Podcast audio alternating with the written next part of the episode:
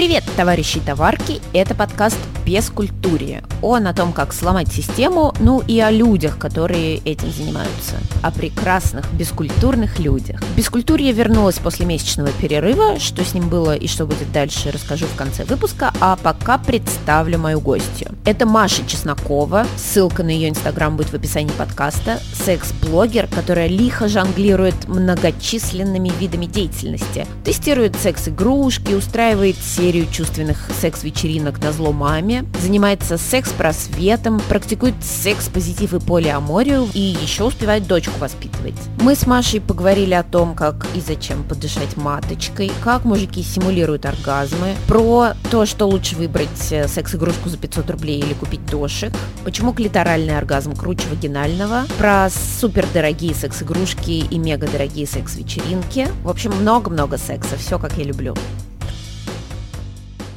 Давай мы с тобой поговорим сначала немножечко про секс-позитив. Ну, в общем, просветим немного массы.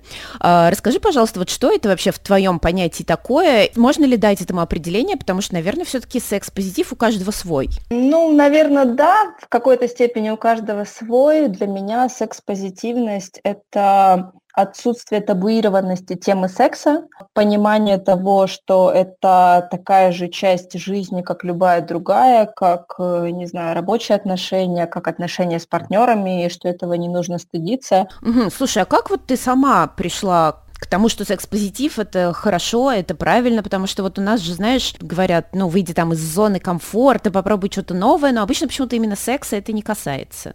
Ну, это на самом деле в целом довольно токсичная формулировка про выйти из зоны комфорта, э, комфорта, потому что, чтобы выйти из зоны комфорта, сначала нужно войти в зону комфорта. А большинство людей э, в России не находятся в зоне комфорта по э, разным причинам. И по причинам социальным, и финансовым, и психологическим. А сначала нужно позаботиться о себе, а потом уже говорить, что можно там не знаю, там, заниматься каким-то достигаторством и выходить из пресловутой зоны комфорта. А насчет секса, возвращаясь к твоему первому вопросу, как я стала такой секс-позитивной, а, мне как-то повезло, что я росла в очень неосуждающей семье, в которой э, темы секса, они не обсуждались напрямую, но при этом они никак не табуировались. Ну, то есть я там 10 лет спокойно прочитала э, детскую сексологию, которую там подарили мои подружки, мы читали ее там всем классом, я приносила эту книжку домой, и в этой книжке все было настолько понятно описано, то есть там было понятие, и, там, кто такие геи, кто такие лесбиянки, как, и э, как люди занимаются сексом, как предохранять меняться. И мне как-то с тех пор стало все настолько понятно, то есть у меня не было в этом стыда, то есть я супер благодарна своим родителям, что они не передали мне вот тот самый стыд, который есть у большинства людей, которые, и, в общем-то, из-за которого э, люди шеймят секс как таковой. Ну да, вот э, у нас же часто говорят, что секс-позитив – это нечто достойное там порицания, это блядство, это распущенность, но это ведь, наверное, как раз очень закомплексованные люди как, такого мнения придерживаются.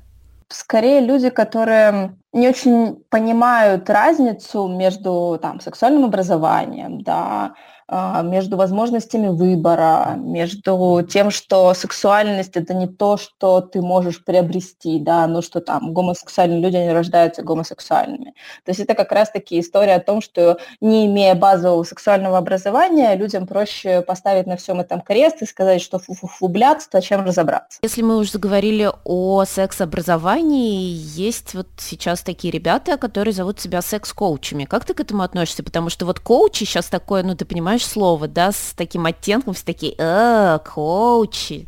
Целом надо понимать, что сейчас в сексуальной индустрии, как и в любой индустрии, очень много шарлатанов, очень много людей, которые тебе рассказ... будут рассказывать, как надо дышать маточкой, э, там, не знаю, надеть э, длинную юбку, чтобы привлечь в свою жизнь мужчину, и там вот это вот все. Такие люди есть везде, они есть там как бы в любых сферах, там можно нарваться и на психотерапевта, который будет тебе рассказывать, что в твоей жизни что-то не клеится, потому что, э, не знаю, мужика у тебя нормального не было, ну, условно, да, вот.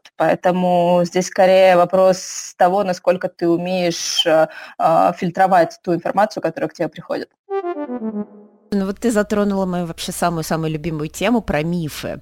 Давай поговорим про какие-нибудь секс-мифы. Вот какие тебя больше всего раздражают, какие бесят, а какие, наоборот, может быть, все думают, что миф, а на самом деле это правда. Что за подышать маточкой, кстати? А, слушай, ну это такая эзотерическая история про то, что там, не знаю, там вся женская сила, она находится в области таза, что там, если ты соединишься со своей женской природой, природой, то твоя жизнь сразу изменится, и вот это вот все. А, вот. И, соответственно, там есть вот практики, в которых люди там направляют, ну, то есть это не, с одной стороны, это, в общем-то, может быть не так плохо, это про осознанность, да, про то, чтобы направить свое внимание там в сферу своей сексуальности, но вопрос подачи, да, то есть когда тебе рассказывают, что мы сейчас будем дышать маточкой, да, или там, чтобы прилить в свою жизнь мужчину, ну, как бы сразу контекст меняется. А когда мы говорим, что, слушайте, ребята, а как у вас там сексуальная реальной жизни, да, а как, а давайте направим туда свое внимание, а давайте порефлексируем, что с вами происходит, э, что есть сейчас, как бы вы хотели, да, но ну, сразу контекст меняется, и сразу это, э, у этого уходит вот такой вот э, налет магии и, и прочих непонятных вещей. Ну, давай еще, может быть, какие-нибудь мифы, которые тебя раздражают есть такой миф, что полиаморы, э, там, люди, у которых есть э, а, более чем одни романтические отношения, что они постоянно занимаются сексом, что как будто бы их жизнь создана сексом, но на самом деле это не так, потому что по опыту моих отношений, полиаморных, по опыту отношений других людей, полиаморы в большей степени разговаривают об отношениях и в меньшей степени занимаются сексом, вот, э, потому что, ну, как бы, когда у тебя один партнер, это довольно сложно, если ты хочешь иметь качественный длительные отношения, да, то есть тебе нужно постоянно то, что называется, работать над этими отношениями. Когда у тебя несколько партнеров, то работа только увеличивается, а секс, к сожалению, пропорционально этому не растет. А, я бы сказала, знаешь, это история для таких э, условных э, секс-задротов, которым очень интересно все новое, очень интересно все пробовать, вот, и которые готовы тратить столько своего времени на эту бесконечную рефлексию. Так, ну давай, если мы говорим о мифах, может быть, что-нибудь про женский оргазм. Вот, например, эм, часто мужики утверждают, что... Ну, почему мужики? Все, вот многие утверждают, что э, якобы оргазмы симулируют только женщины, мужики, значит, это никогда не симулируют. А, да, все симулируют оргазмы. Мужчины симулируют оргазмы, ну, довольно просто. Если мужчина занимается сексом в презервативе, вот, то он как-то очень скоропостижно заканчивает э, половой акт и быстренько старается выбрать выбросить презерватив, чтобы никто не заметил, что он на самом деле не кончил. Вот. А, насчет женских оргазмов, мой самый бесячий миф, который, который от меня до сих пор дергается глаз, это то, что женщины до сих пор ищут пресловутый вагинальный оргазм, вот, и, и что считают, что это самый лучший оргазм, который с ними может случиться, и что тот оргазм, который у них сейчас есть, он не считается, что клиторальный оргазм это все ну, такие мелочи, вот, и меня до сих пор от этого бомбит, потому что, ну, как мы знаем сейчас из науки, науки вагинального оргазма как такового не существует. Это так или иначе все равно стимуляция клитора только с внутренней стороны. Так, давай что-нибудь еще вот любят говорить про фригидность. Например, если женщина там, не знаю, в первые там свои годы половой жизни ни с кем не испытала оргазм, значит, все, это приговор. Да, это тоже очень мерзкий миф, который очень сильно портит э, женщинам жизнь, потому что в нашем обществе фригидность э, звучит как э, ругательство фактически, да, то есть это такая история про про э, отдать женщине ответственность за ваш секс и сказать, что это с тобой что-то не так, это ты поломанная, да, как бы это не я тут э, э, трахаться не умею, да, а это с тобой что-то не так. Вот, то есть вот это вот пресловутое мужское, типа, а всем остальным до тебя нравилось, что значит ты не можешь кончить? Это с тобой что-то не так, да ты фригидная. Вот, а то, что все женщины разные, у всех женщин разный подход, и кому-то нужна одна стимуляция, кому-то другая, кому-то третья, это не всегда приходит в голову. В целом, а, вот эта вот история про фригидность, она такая очень а, ну, то есть я в целом бы перестала использовать этот термин и стала бы разделять розовое и квадратное. А, потому что, ну, допустим, есть асексуальные женщины, как и асексуальные мужчины, это люди, которым в целом не хочется заниматься сексом. Секс для них не является ценностью, он не приносит им удовольствия, они вообще не понимают, к чему все эти действия. Вот. И это совершенно окей, это не патология, это совершенно нормально. Вот. Если человек, человек себя осознает сексуалом, классно, здорово. Вот. Другой вопрос, что он может себя не осознавать и может находиться вот в этих вот мытаниях о том, что ну как как же, я же в отношениях, я же вроде должен хотеть заниматься сексом, а я не хочу, и чего со мной не так, это как бы сложный путь, и лучше, конечно, ну, про себя что-то узнать. Вторая история – это то, что женщины, действительно есть некоторый процент женщин, э, точно не скажу какой, но э, которые не испытывают оргазма во время секса. Но опять-таки, здесь под оргазмом во время секса чаще всего считается пенетративный секс, когда пенис входит в вагину. Вот. Но, как мы все знаем, надеюсь, мы все знаем, что секс не заканчивается только пресловутыми тык-тык, и у секса еще множество других вариаций.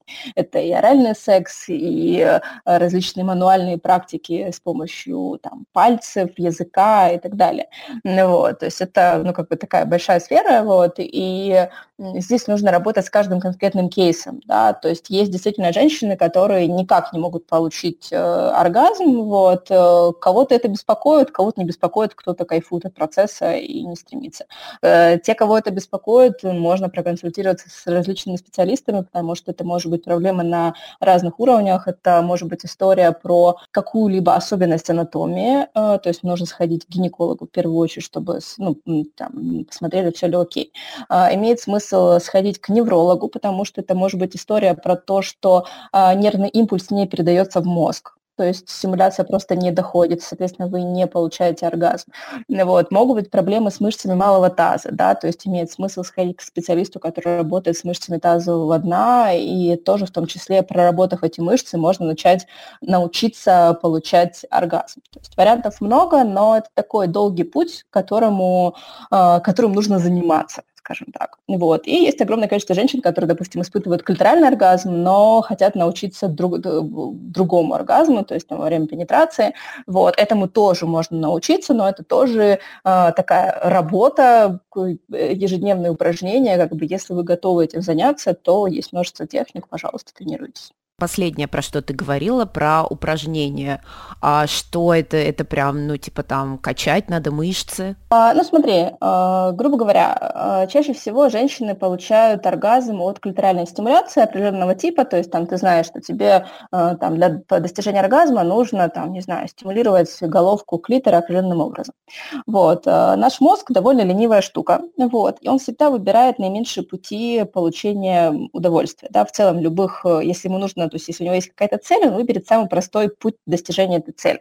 Вот. И, соответственно, когда там, там допустим, ты занимаешься сексом с проникновением, он такой, типа, блин, ну вроде приятно, но как бы я не знаю, какие тебе тут кнопки надо нажимать, давай ты там сама как-нибудь разберешься. А здесь можно мозг научить, то есть есть техники, то, что называется техника переноса оргазма, когда мы переносим клиторальный оргазм условно в вагину, то есть мы переучиваем наш мозг с помощью различных упражнений, э, чтобы мозг учился получать удовольствие от нового типа стимуляции. Ну, то есть, условно, это работает так. Ты э, доводишь себя практически доводишь до клиторального оргазма и останавливаешься на шаг до, при этом продолжаешь вагинальную стимуляцию. Вот. И твой мозг потихонечку, потихонечку, потихонечку переучивается на то, что типа, блин, это тоже приятно. Да, я от этого могу кончить. И со временем у тебя появляются оргазмичные ощущения в вагине. Вот. Эта практика занимает э, от месяца, то есть примерно нужен месяц регулярных тренировок, то есть желательно там каждый день по 5-10 минут. Вот. Э, через месяц уже будут первые результаты, и в дальнейшем эти ощущения будут усиливаться усиливаться, усиливаться, усиливаться, но у всех женщин разный эффект. То есть у кого-то э, кому-то просто становится приятно, есть легкие оргазмичные ощущения от вагинального секса, у кого-то эти ощущения становятся сильными. То есть нельзя сказать, что этот оргазм будет прям супер классным, супер ярким и прям вот таким, каким ты в своей голове его представляешь. Давай мы перейдем к секс-игрушкам. Я вот смотрю, ты все время там какие-то тестируешь, такие они все красивые, классные, но, сука, такие дорогие. Скажи, а ты помнишь свою первую секс-игрушку? Да, у меня, я довольно рано себе купила вибратор, лет в 16, мне кажется. Вот, я как-то к этому была, типа, супер френда. Я очень довольно много мастурбировала, когда была ребенком, вот, и, э, ну, подростком. И в какой-то момент я такая, типа, а почему бы мне не купить вибратор? Вот, я купила какой-то такой жуткий гелевый вибратор, вибратор синего цвета, вот. А, он довольно долго у меня прослужил даже, вот, то есть я как-то с ним какое-то время жила, потом он сдох, и потом я уже, по-моему, вышла замуж, да, то есть мне уже было года 22, наверное, я купила себе а, первый такой более-менее приличный вибратор от бренда Ова, он до сих пор продается, а, и с ним прожила вот, наверное, года три или четыре, и вот такой самый первый классный дорогой вибратор я купила в, а, наверное, лет пять назад, и с него, в общем-то, началась моя карьера, карьера секс-блогера, скажем так. Как ты тестируешь? Ты пытаешься как-то объективно к этому подойти? Или все-таки концентрируешься именно на своих субъективных ощущениях? Вообще, как, как вот это все работает? Это же нелегкая работа-то тестировать секс-игрушки. Ну, вообще, да. То есть я когда раньше начинала, когда я раньше тестировала игрушки, я рассказывала именно о своих ощущениях, то есть как мне там понравилась игрушка, не понравилась, что я испытала. Вот. Э, со временем я поняла, что это не совсем верная тактика, потому что мы все очень разные, нам всем нравятся разные игрушки. И я вот в этом году стала, или в этом, или в прошлом, мне кажется, даже еще в прошлом году, я поняла, что важно разделять игрушки по типам чувствительности, то есть у нас у всех разная чувствительность половых органов, органов, разный отклик, и, соответственно, нам всем нужны разные игрушки, потому что в одних э, игрушках очень мощные моторы, в других игрушках очень слабые моторы. И раньше, там, допустим, у меня низкая чувствительность, я люблю мощные моторы. Вот, и раньше все игрушки с, со слабыми моторами, я говорила, фу, ну что, нельзя здесь поставить классный мотор. Вот, сейчас я понимаю, что это совершенно не фу, а что это игрушка, которая подходит людям с определенным типом чувствительности, у кого чувствительность настолько высокая, настолько им нужна э, мягкая стимуляция, что как раз-таки такая игрушка решает много их проблем. Вот, соответственно, когда сейчас я тестирую игрушки, я, ну, как бы получаю некий свой объективный опыт, э, и дальше стараюсь э, уже рассказать об этой игрушке так, кому она еще может подойти и не подойти, то есть учитывая анатомию разных людей. А вот интересно, ты примерно представляешь, сколько игрушек ты за свою жизнь попробовала, хотя бы порядок какой-то? Слушай, ну я думаю, что, наверное, эта цифра уже где-то к, э, не знаю, к сотне, может быть, приближается. Давай тогда попробуем вспомнить, может быть, какие-то самые крутые игрушки, которые ты пробовал, какие-то самые странные, какие-то самые, не знаю, беспонтовые, самые дорогие, самые дешевые, короче, самые-самые. А, я недавно ввела в своем инстаграме рубрику, которая называется «Оргазмы дошек», в которой я тестирую секс-игрушки до 500 рублей, вот, и сравниваю их с тем, а, что лучше купить, эту секс-игрушку или доширак. И она пользуется вообще огромной популярностью, а, и самая такая, наверное, всратая игрушка, которую я тестила, это анальная пробка с подсветкой и с пультом управления. То есть ты реально такой вставляешь анальную пробку, она светится, вот, и ты еще можешь цвет на этой пробке менять. Я смеялась, что, знаешь, удобно, там можно своего партнера на рейве не потерять, например, в темноте. Или там приходишь на свингер-вечеринку, такой, оп, включил красный свет, значит, нет никакого секса, включил зеленый, вход свободен. Слушай, я тестировала кучу игрушек там за 20 тысяч, за, типа, ну вот какие-то такие вот супер там luxury бренды, вот. Супер бюджетные там я, я не тестирую по принципиальным соображениям игрушки с Алиэкспресс, потому что не считаю их безопасными, вот. Но все, что можно там протестировать в каком-то там ценовом диапазоне, там, не знаю, там 500 тысяч рублей, как бы тоже всякое разное было, вот. И из того, что мне запомнилось больше всего, это каменные дилда, а, которые делает э, моя знакомая из Амстердама. Это бренд Она. Каменные дилда для йони-массажа, то есть для самомассажа йони. А, в целом, не только йони, но и в целом для различных телесных практик. Вот. Э, эти игрушки очень классно, они очень классно держат температуру. То есть ты их, например, э, нагреваешь в стакане с горячей водой, вот, и потом с помощью него делаешь массаж вот как такими горячими камнями. Вот. Очень круто ощущается получается. Вот. Э, очень приятный опыт, очень такая медитативная история про замедление, то есть не про быстрый оргазм, как это бывает там с секс-игрушками, а вот именно про такую вот э, медленную осознанную мастурбацию. Вот. Но я, к сожалению, свой э, камушек проебала в прямом смысле этого слова. Я была на свидании, вот, взяла игрушку с собой, это было свидание в отеле, и, кажется, я его там забыла. Ну, короче, я его не нашла. Так, слушай, а ты сказал, что ты не тестируешь игрушки с Али. Есть еще какие-то штуки, которые ты не будешь тестировать? Может быть, были какие-то, например, рекламодатели к тебе приходили, а ты им отказывала? Ой, да, постоянно приходят. Э, вот сегодня там ко мне пришли какие-то нефритовые хуи, простите. Да, но люди просто такой шлак периодически, вот, ну, то есть хотят, не знаю, продать и видят в этом ценность какой-нибудь там мыло в форме члена. Ну, то есть я по принципиальным э, соображениям не тестирую бренды Contex и Durex, в целом весь масс-маркет презервативный, потому что считаю их презервативами низкого качества и э, не готова их кому-либо советовать.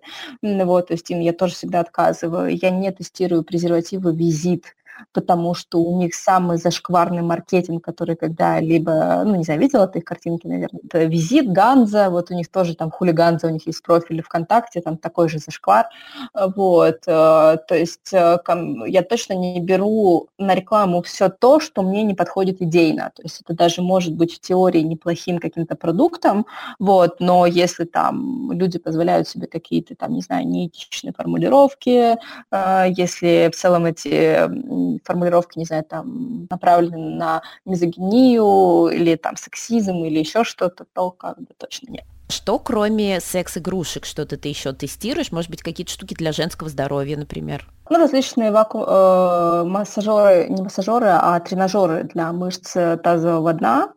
Э, вот. И еще мой такой большой пул работы. Я тестирую различные практики, то есть я тестирую работу различных мастеров. Это, э, не знаю, там, йони-массаж, эротический массаж, какие-то телесные практики, э, шибари-сессии, там, флагеляция, сессии с воском. Ну, короче, все-все-все, что связано с таким околосексуальным и телесным опытом, я все это тестирую на себе, э, чтобы тоже рассказывать об этом в блоге, чтобы понимать какую-то этичность и квалификацию специалиста, чтобы отбирать мастеров на вечеринку.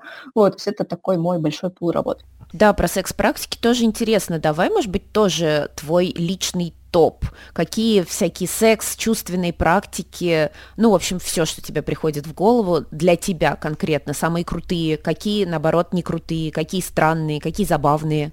Я не люблю боль, ну, прям вот в таком классическом ее понимании, то есть я, у меня нет вот этой вот э, мазохистической части, скажем так, а, вот, поэтому я выбираю те практики, в которых я могу не испытывать сильные ощущения вот именно болезни. То есть я, допустим, не люблю флагеляцию, но при этом я очень люблю шибари, это техника японского связывания, потому что она позволяет делать связывание в различных, э, ну, это, не знаю, подвесах, э, в различных связках без прям сильная, сильная интенсивная стимуляция. И это такая очень медитативная практика про отпускание контроля, про передачу ответственности, вот, и для меня она прям очень-очень помогает перезагрузить мозг. Эм, я была на йони-массаже. Йони-массаж – это, собственно, массаж э, женских половых органов, и для меня это тоже такой очень любопытный опыт, потому что он одновременно про расслабление, с другой стороны, он очень такой про оргазм, про удовольствие, э, но очень мало толковых мастеров, мало того, кого я могла бы советовать и говорить, что типа да, это классный специалист. Вот. Из каких-то таких э, всратых опытов я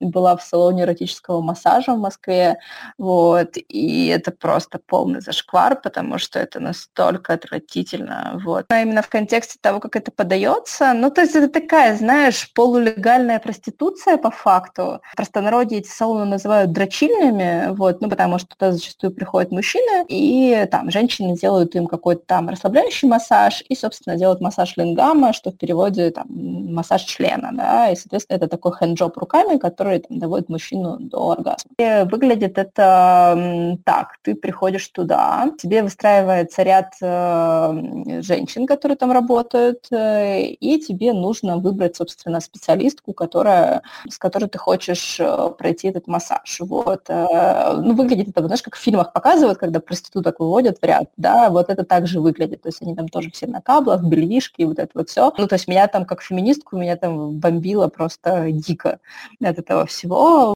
Вот. А при этом у них есть услуга парного массажа, когда делают массаж одновременно мужчине и женщине. Вот. И если с мужчинами они примерно понимают, что делать, то с женщинами что делать они вообще не имеют никакого понятия. Вот. То есть они как-то так очень скучно там как-то стимулируют клитор такой с чуть ли не издевающим лицом.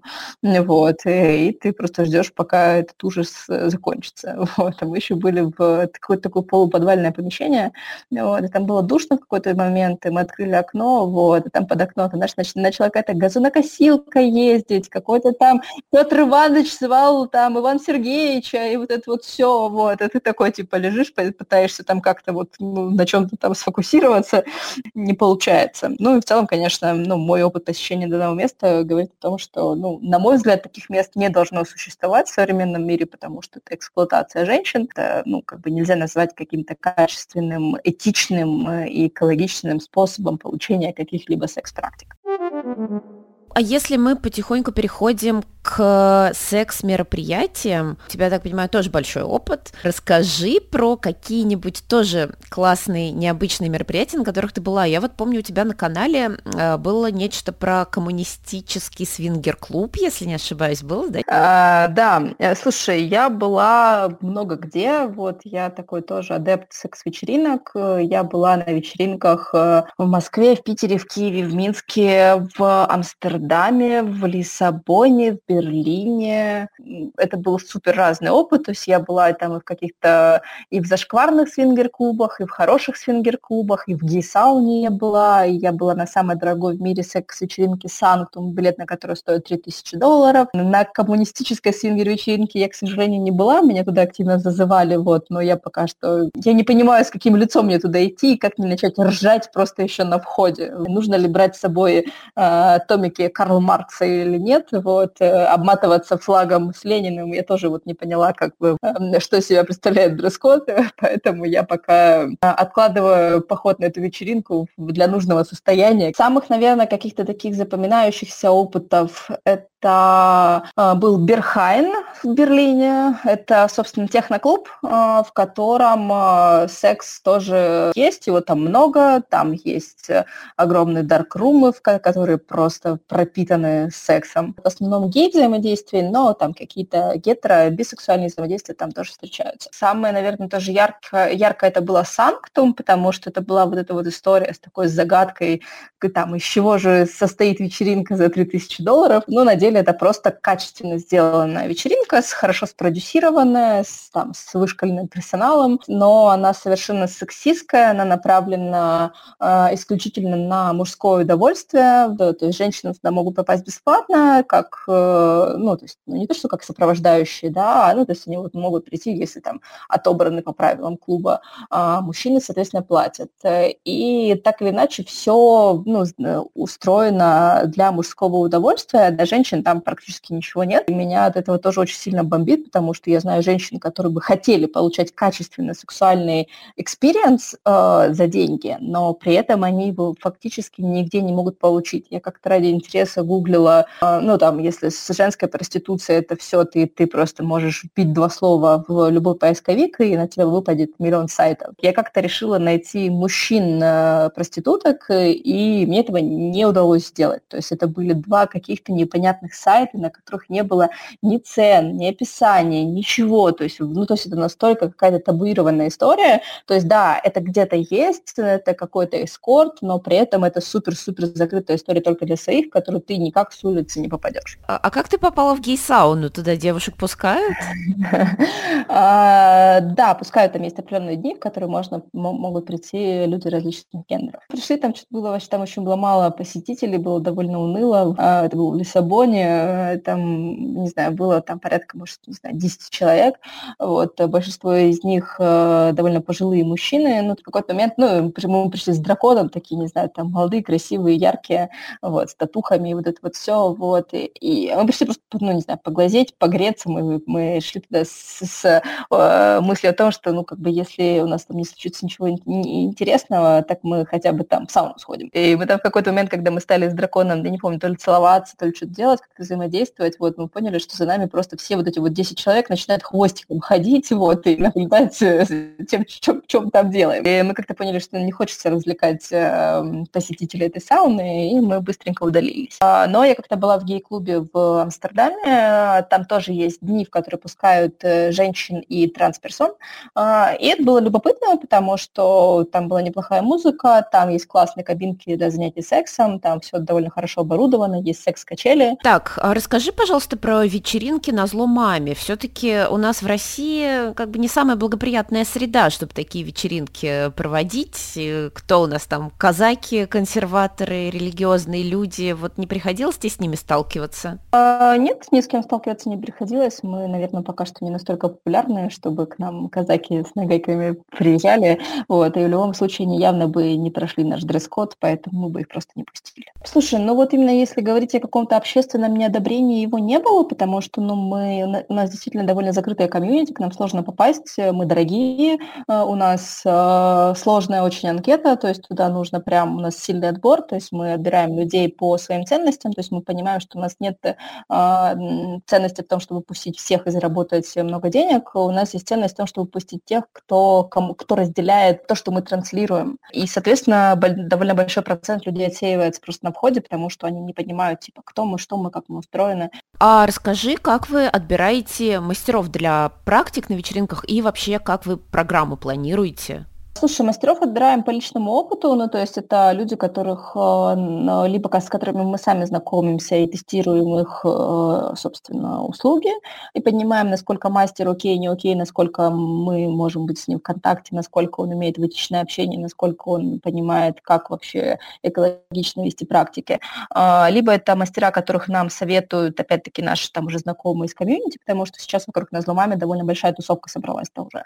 Вот, но так или иначе, все равно это все люди, люди, которых мы лично собеседуем и ну, проверяем их на адекватность. Программа рождается из э, наших каких-то хотелок. Нам очень нравится оставлять вот такую зону для творчества. Ну, то есть это не только какая-то э, четкая структура о том, что типа, о, это хотим, это не хотим, это заходит людям, это не заходит людям, да. То есть мы всегда даем людям пространство для реализации. Из последних таких любопытных экспериментов у нас на последней вечеринке был поэтический hall. Вот, э, что бы это значило? Это выглядело как ну, такая темная комната, в которую ты заходишь, как, в общем-то, в Glory Hall, и ты садишься на стул, и к тебе э, сзади подходит человек, наклоняется к тебе и на ушко начинает читать стихи. Ну, мы поставили эту зону просто как эксперимент, потому что тот человек, который это делал, я, ну, как бы я ему очень симпатизирую, мне очень нравится, он и как поэт. Он рассказывал нам фидбэки потом, людей, которые вышли оттуда, вот, и говорит, э, там,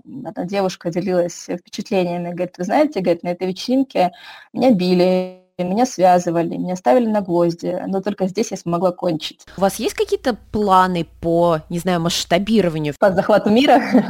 Слушай, ну, конечно, да, нам бы хотелось э, масштабироваться, мы бы хотели, не знаю, там, ну, в моем в каком-то мире я бы хотела провести вечеринку в Берлине, э, может быть, там, не знаю, сделать филиал в каком, каких-нибудь еще других городах, но пока что, как показывает опыт, в целом вечеринки довольно слож, сложно масштабируемая история, хотя бы потому, что у нас команда вот на каждой вечеринке порядка 100-150 человек. Вот. То есть это команда людей, которые обслуживают вечеринку внутри. То есть как людей, не знаю, куда-либо вести, либо набирать на месте, ну, то есть это довольно сложная опция. И как показывает вот сейчас история с ковидом, в целом вечеринки это очень нестабильная история, то есть мы весь 2020 год не делали вечеринки, пока был карантин, и, соответственно, это как бы не приносило нам никаких денег, вот, и мы были в довольно сильном кризисе. Вот здесь опираться на, а, ну, как бы на историю с масштабированием в контексте вечеринок, ну, пока что сложно. Знаешь, мне вот еще интересно по поводу твоего блога. Ты все-таки такая публичная личность. Эм, тебе приходится сталкиваться с каким-то хейтом? Мне повезло именно в контексте того, что у меня очень мало хейта. А, я довольно тщательно общаюсь со своей аудиторией и объясняю, то есть как со мной можно общаться, как нельзя. И, соответственно, люди понимают границы, люди понимают какую-то этику общения, то есть есть какие-то залетные персонажи, которые могут мне написать какую-нибудь фигню, но как бы я к ним отношусь как, знаешь, таким к мило э, крокодилам, да, которые, ну, типа, просто выливают какие-то свои эмоции. Ну, говорит одна моя знакомая, это налог на популярность. Я не знаю, знаешь ты или нет, умерла Таня Никонова, это очень известная секс-блогерка, вот, и там даже после смерти было очень много хейта в ее сторону, вот, и я понимаю, что это то, что так или иначе окружает блогеров, ну, то есть нас это никогда не отпустит, понимаешь, ни при жизни, ни при смерти. Я давно научилась э, понимать, что весь хейт, он не про меня, он про то, что человек не может справиться со своими эмоциями, что я триггерю в нем что-то, что он себе не разрешает, что в его мировоззрение не, не вкладывается, да, что это вот лишь, я лишь спусковой крючок э, того, чтобы он выплеснул свои какие-то эмоции, что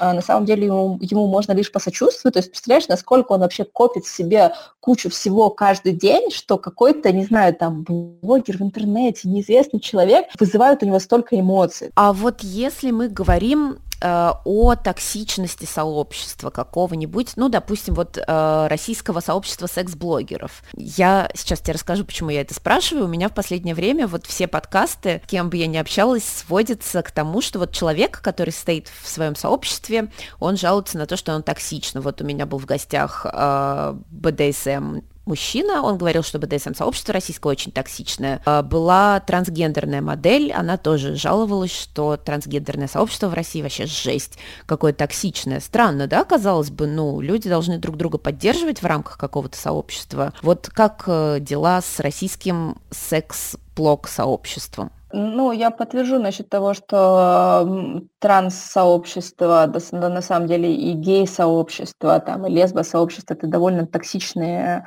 э, такие истории. БДСМ-сообщество тоже очень токсичное, если говорить о таком старом БДСМ, то есть БДСМ нового типа, новой волны, он уже адекватный, но вот все такие матерые БДСМщики, там просто типа toxic, с ними невозможно общаться, они на каком-то своем вообще мире живут. Касательно секс-блогинга, ну, то есть у нас вот есть костяк как э, таких самых, эм, ну, не мастодонтов, конечно, ну, там, секс-блогеров, которые уже давно в сфере, которые э, довольно популярны, э, вот, и мы, у нас очень дружеский такой чатик, мы друг друга поддерживаем, как-то целом э, шерим э, свои какие-то переживания, думаем о том, чтобы нам создать, там, не знаю, секс-блогерский профсоюз. Но как бы это вот наш такой, знаешь, маленький локальный чатик там на 10 человек условно, да, а, а я знаю, что, ну, как бы там других секс-блогеров, их огромное количество, там не таких популярных, небольших, но они есть. Что там происходит, я не знаю. Если мы говорим о, например, сообществе феминисток, э, опять же, обращусь к своему опыту, у меня, например, была в гостях вебкам-модель, модель, и она прям очень жаловалась, что феминистки ее сильно гнобят.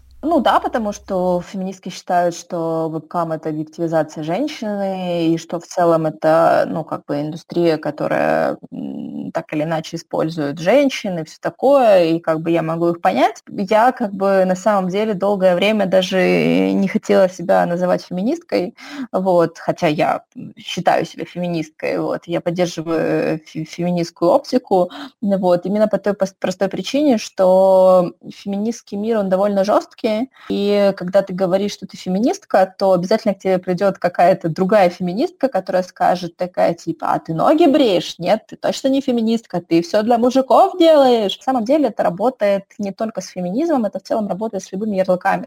То есть это работает с веганами. Там, я очень долгое время веганила, как бы, да, и я понимаю, чего, чего в головах у людей, почему их так бомбит, почему им так важно нести там свою, свои мысли в массы. А, но при этом, как бы, мне вот нравится оставаться в какой-то такой позиции того, что классно знать варианты, но выбор всегда за человеком.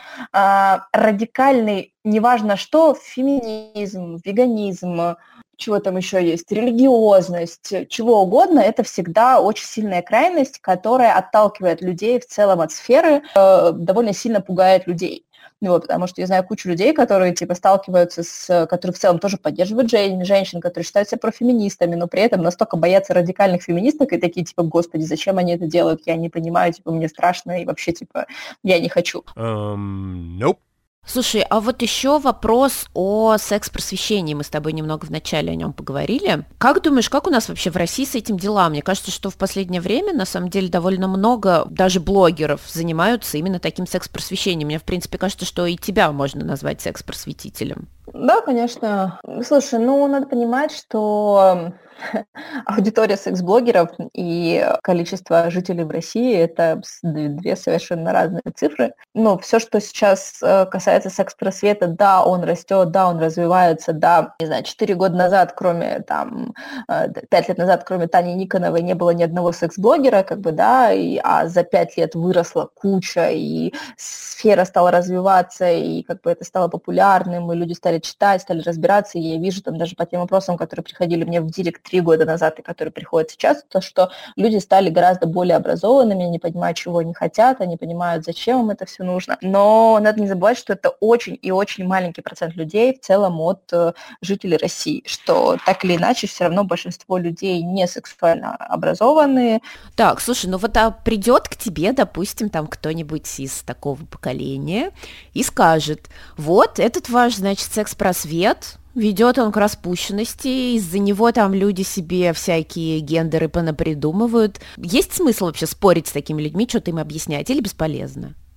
Спорить не имеет смысла вообще ни с кем и никогда, ну, потому что это просто слив энергии. Типа, зачем мне кому-либо что-либо кому-либо доказывать? То есть я даже, знаешь, я, я сейчас уже э, перестала отвечать на какие-то вопросы, которые ну, я понимаю, что люди их задают просто потому, что они не хотят э, загуглить, потому что они не хотят разобраться, потому что они просто, типа, не хотят развиваться и не хотят ничего делать э, для того, чтобы узнать об этом мире что-то другое. То есть есть такое, знаешь, э, потребительское отношение к блогеркам в любой сфере о том, что, типа, мы должны вот разжевать и в ротик положить и дать вам, э, дать людям уже готовую информацию о том, э, почему это хорошо, почему это плохо. Ну, вообще-то блогерки делают это по своей собственной инициативе, да. Ну, как бы спасибо, что постик написали, спасибо, что в сторис разжевали, а все вот личные консультации там в директе, это как бы исключительно на усмотрение блогера. Ну, это просто использование чужих ресурсов вместо того, чтобы включить свою голову. А как тебе удается совмещать родительство и твою такую бурную деятельность активную? Хороший тайм-менеджмент. Если честно, я не вижу сильно большой разницы в своей э, работе, как, ну, то есть я работаю так же, как и любой другой человек, у которого есть дети и у которого есть работа.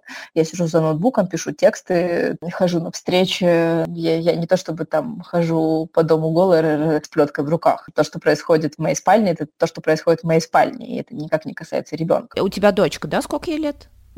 Почти семь. Я просто, поскольку совсем темный человек в этом смысле, что уже в семь лет начинается секс-просвет, уже можно об этом с ребенком говорить? Секс-просвет начинается с рождения, потому что э, если почитать различные методики ВОЗ о сексуальном образовании детей, э, они говорят о том, что сексуальное образование, ну как бы мы привыкли, что сексуальное образование это там вот опять-таки пенис, вагина, презерватив, контрацепция, спид и вот это все такое, но на самом деле эта история начинается с того, что ребенку рассказывают, как выглядят его половые органы, что, что это такое, для чего это нужно, там, как и за ними нужно ухаживать, как их нужно мыть, э, что такое правило нижнего белья, почему есть хорошие прикосновения, а есть плохие прикосновения, как избежать насилия. Ну, то есть это рассказывается именно в формате игры, в формате того, чтобы ребенок понимал, что как с ним можно обходиться, как нельзя. Ребенок учится личным границам, да, что почему какие-то вопросы там от взрослых допустимы, какие-то недопустимы, почему, а, не знаю, там